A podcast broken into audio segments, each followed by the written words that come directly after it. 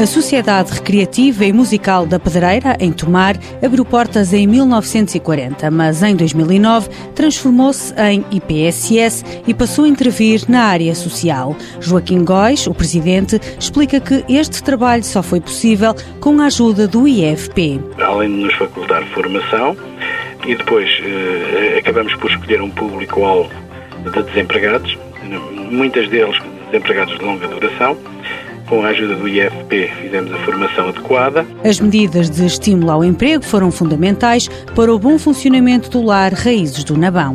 Passou de zero funcionários, zero trabalhadores, zero voluntários, para agora ter um, um quadro de pessoal de 35 pessoas.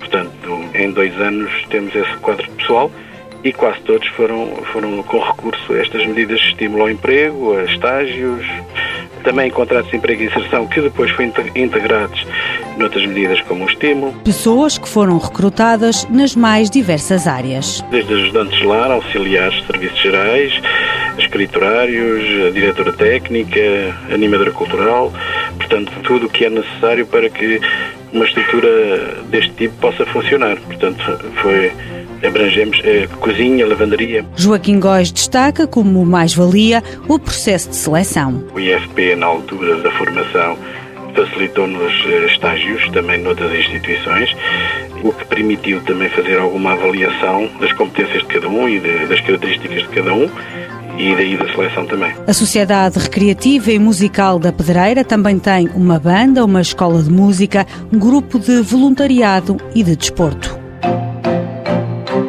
Mãos à obra.